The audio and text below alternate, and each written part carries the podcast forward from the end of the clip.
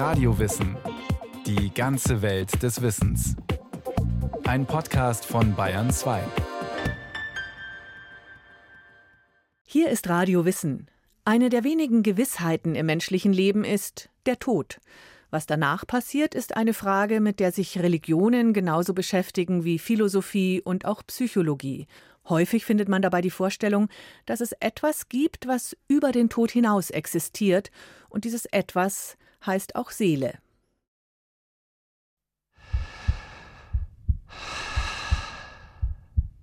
Der Mensch atmet.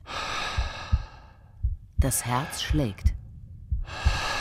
Kommt beides zum Stillstand, gilt der Mensch als tot. Und dann? Das war's. Aus und vorbei. Mit dem Tod endet alles. So die Haltung von Atheisten, für die weder Gott noch Götter oder ein Leben nach dem Tod existiert. Doch es gibt wohl kaum eine Religion, die nicht davon ausgeht, dass es im Menschen eine Lebenskraft, ein Lebensprinzip gibt, das auch Bewusstsein, höheres Selbst oder Seele genannt wird, das beim Tod den Körper verlässt und weiter existiert. Und wie sieht das aus? Sind Körper und Seele auch über den physischen Tod hinaus miteinander verbunden? Oder existieren sie unabhängig voneinander? Durchlebt jede Seele nur ein einziges Leben oder mehrere?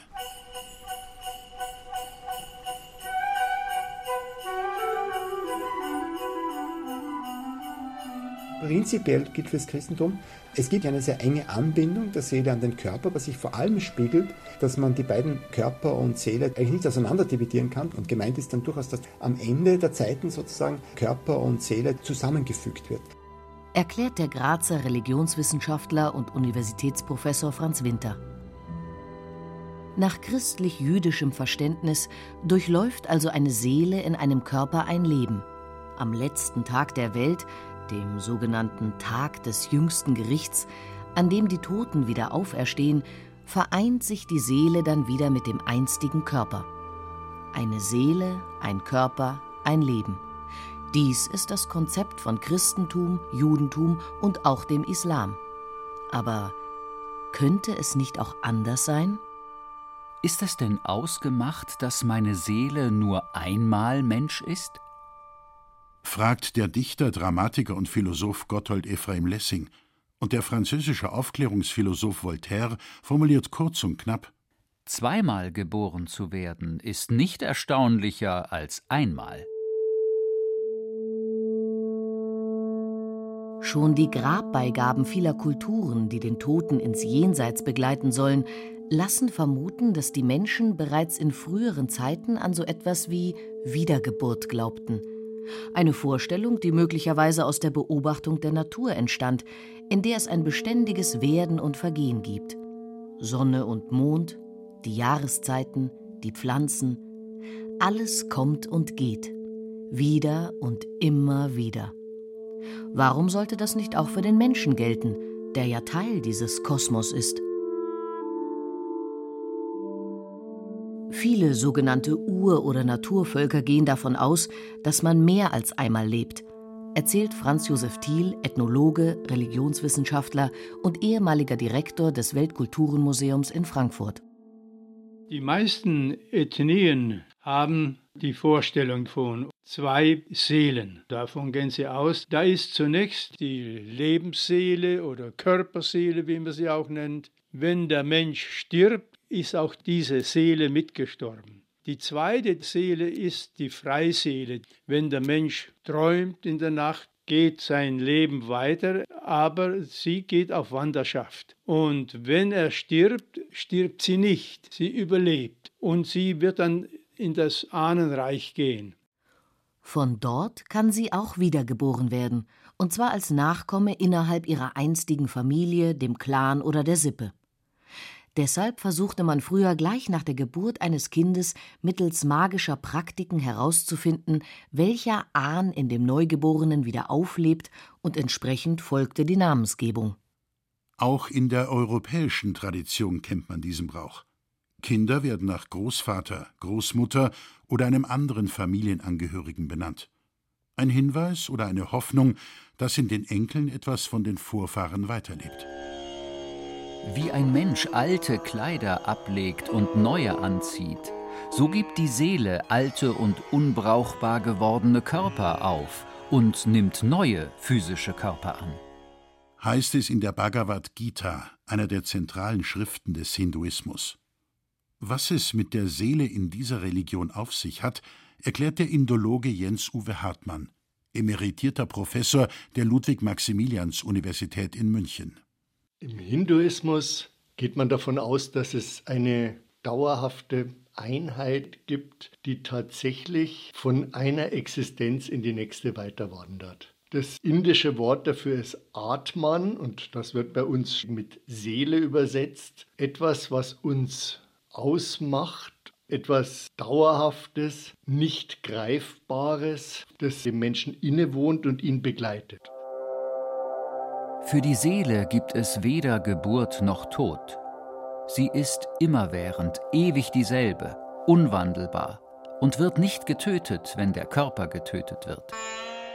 Nach dem Tod verlässt sie den Körper, um in einem anderen wiedergeboren zu werden. Heißt es in der Bhagavad Gita.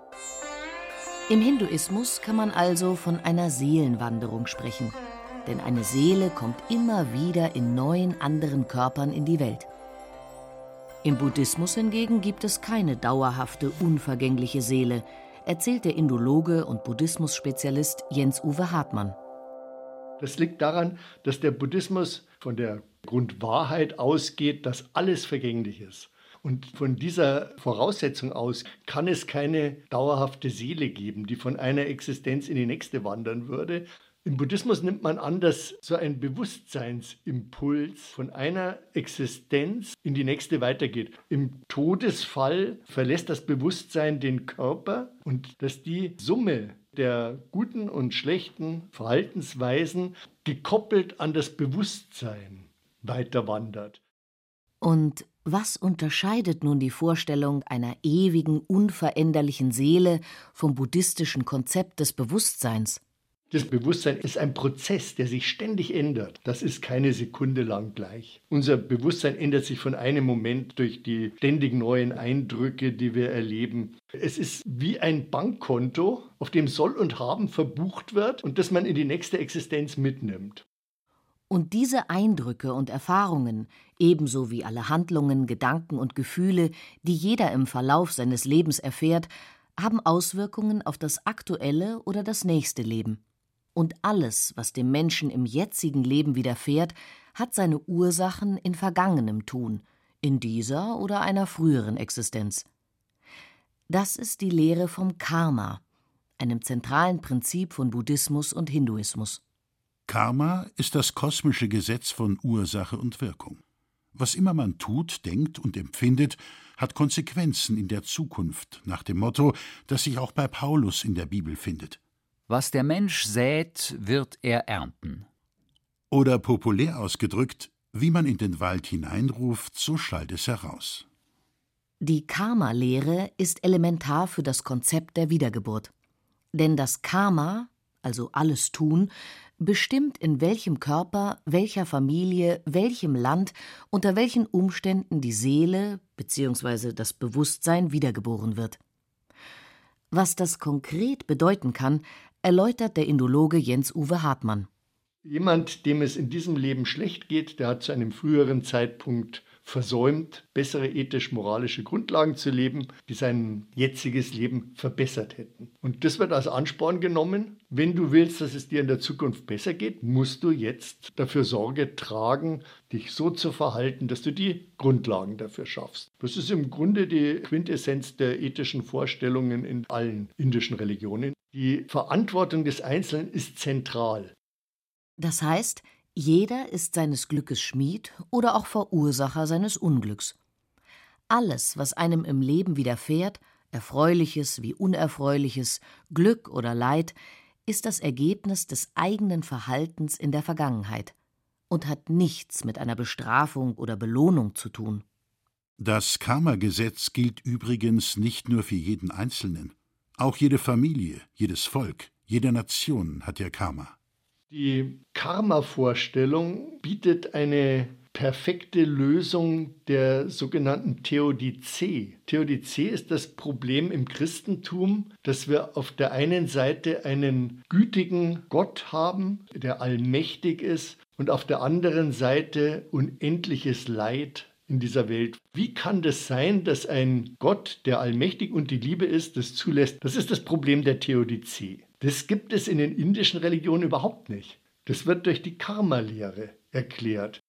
Und wofür all diese Wiedergeburten? In jedem neuen Leben gibt es für den Menschen bestimmte Lektionen und Lernaufgaben mit dem Ziel, dass man sich reinigt, weiterentwickelt und vervollkommnet.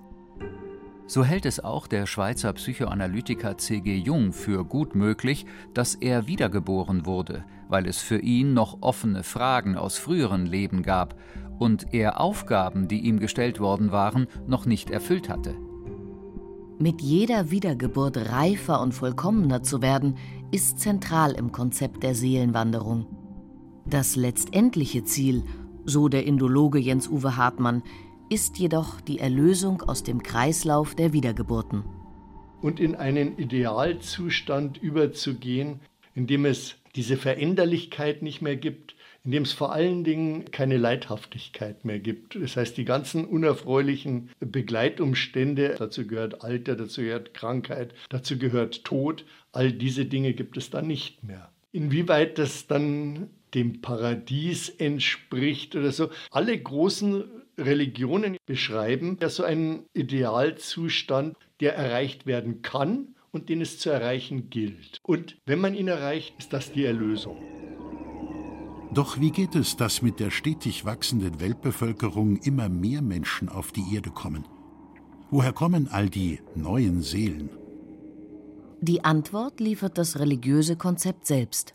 Denn für Hindus und Buddhisten ist alles im Kosmos beseelt und die Seelen können aufsteigen. Vom Pflanzen ins Tierreich und dann ins Menschenleben. Eine Vorstellung, die man auch in einem Gedicht des berühmten Sufi-Mystikers Rumi findet, der im 13. Jahrhundert lebte. Ich starb als Stein und wurde Pflanze.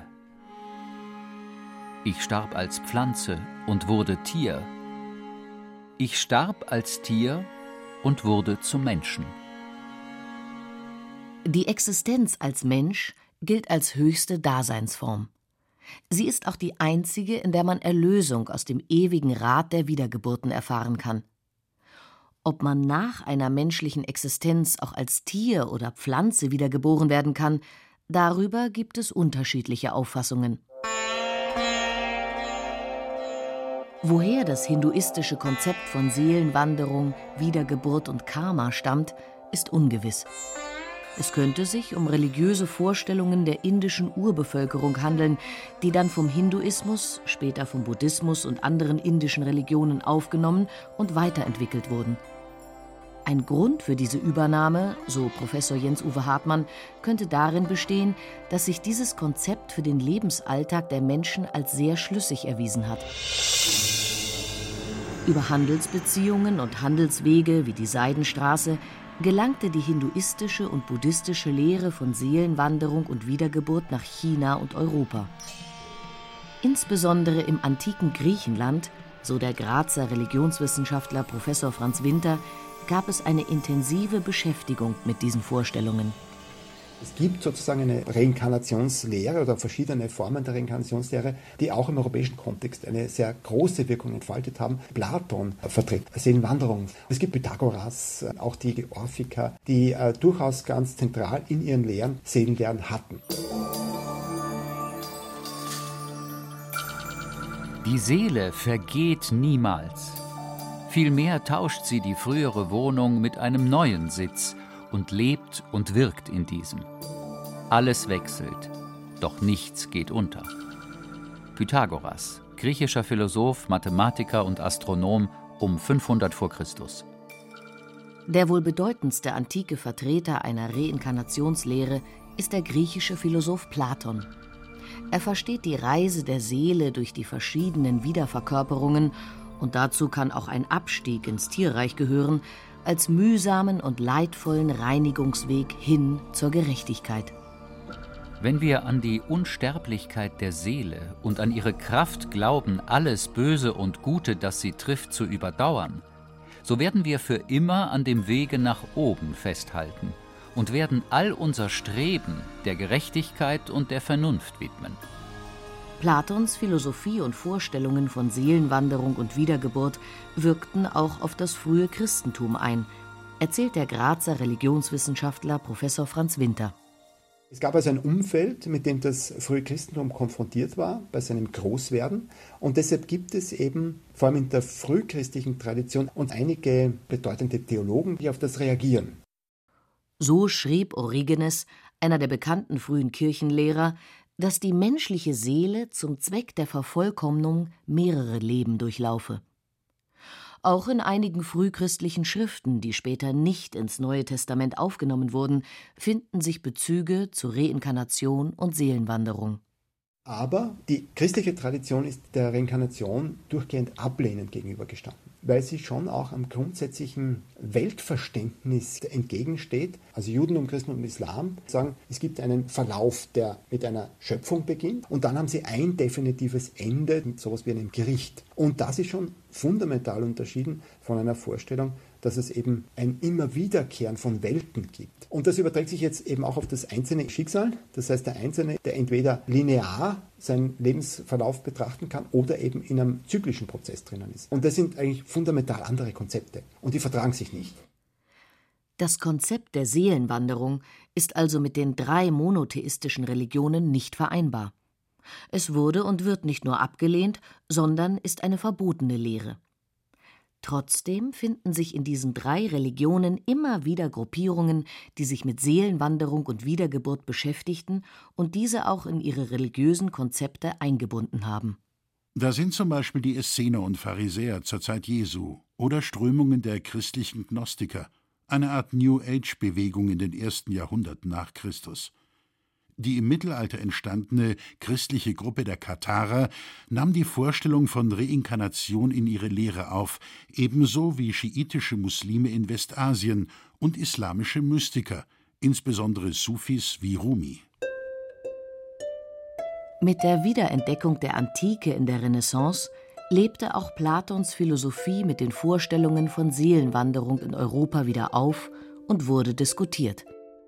Insbesondere ab dem 17. und 18. Jahrhundert beschäftigten sich Philosophen wie Voltaire und Lessing, später Nietzsche und Schopenhauer mit Reinkarnation und Seelenwanderung, ebenso der Begründer der Anthroposophie Rudolf Steiner.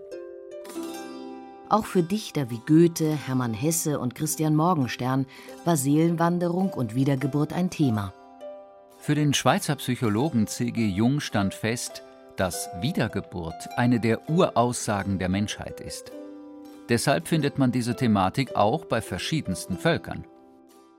Ende des 19. Jahrhunderts wurde der Begriff der Reinkarnation, also der Wiedergeburt, populär unter Spiritisten und Esoterikern.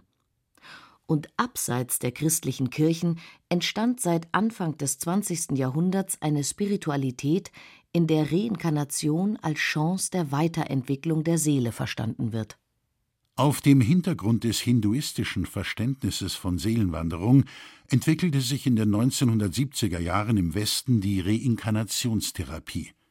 Einer der Begründer ist der Münchner Psychologe Thorwald Detlefsen. Seine Methode wurde weiterentwickelt und bis heute praktiziert, so von Engin Iktir, Reinkarnationstherapeut und Heilpraktiker für Psychotherapie. Also wir nutzen die Vorstellung, dass es mehrere Leben gibt, also die Vorstellung der Wiedergeburt. Frühere Leben ist bei uns eine Projektionsfläche, da werden unbewusste Anteile drauf projiziert und dadurch kann der Klient seine unbewussten Anteile sichtbar werden lassen oder bewusst erfahren. Mit Hilfe von Tiefenatmung und Musik wird der Klient in einen tieferen Bewusstseinszustand versetzt, um dann unter Anleitung des Therapeuten innere Bilder, Seelenbilder und Vorstellungen in sich wachzurufen. Auf diesem Weg können aktuelle seelische Probleme und Schwierigkeiten erkannt, bearbeitet und gelöst werden. Wiedergeburt und Seelenwanderung verbindet man im Allgemeinen mit asiatischen Religionen, insbesondere dem Hinduismus und Buddhismus. Doch findet man solche Vorstellungen weltweit in den Religionen. Und auch in den westlichen Kulturen glauben immer mehr Menschen an frühere Leben, Reinkarnation und Karma. Was ist der Reiz dieser Lehre? Der englische Naturforscher Thomas Henry Huxley sah im Konzept der Seelenwanderung eine einleuchtende Erklärung für die Phänomene und Gesetzmäßigkeiten des Kosmos. Und der amerikanische Industrielle Henry Ford fand, dass sich ihm durch die Reinkarnationslehre der tiefere Sinn des Weltenplans erschließe. Keine Frage. Seelenwanderung und Karma-Lehre, das Gesetz von Aktion und Reaktion bieten eine schlüssige Erklärung für alles, was im Leben eines jeden Einzelnen als auch in der Welt passiert. Nichts geschieht zufällig und alles hat seine Ursachen und seinen Sinn. In jedem Leben hat der Mensch seine Lektionen und Lernaufgaben, um daran zu wachsen und zu reifen. Was man also in einem Leben nicht schafft, könnte in einem nächsten gelingen. Fehler können wieder gut gemacht werden, Verpasstes nachgeholt. Allerdings gibt es göttliche Gnade und Vergebung, wie es im Christentum existiert, nicht. Stattdessen ist der Mensch selbst verantwortlich für sein Leben, für alles, was er erlebt und erleidet. Das mag nicht für jeden positiv, hilfreich und verheißungsvoll klingen. Auch mögen Eigenverantwortung und die ständige Wiederkehr in ein neues Leben, das erneute Durchleben von Leid nicht für jeden erstrebenswert sein. Für den indischen Politiker und Reformator, die große Seele Mahatma Gandhi, war sein Glaube an die Wiedergeburt jedoch eine Hoffnung. So lebe ich in der Hoffnung, dass ich, wenn nicht in diesem Leben, in irgendeinem anderen Leben fähig sein werde, die ganze Menschheit freundschaftlich zu umarmen.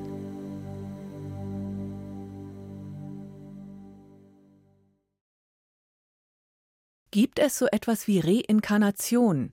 Die menschliche Seele, die, wenn unser Herz längst aufgehört hat zu schlagen, in einem anderen Körper erneut lebt und das immer wieder? Damit hat sich Silvia Schopf beschäftigt. Wiedergeburt, das ist vor allem bei fernöstlichen Religionen ein Thema, Buddhismus oder Hinduismus. Mehr Infos dazu finden Sie in den Show Notes. Viel Spaß beim Durchklicken.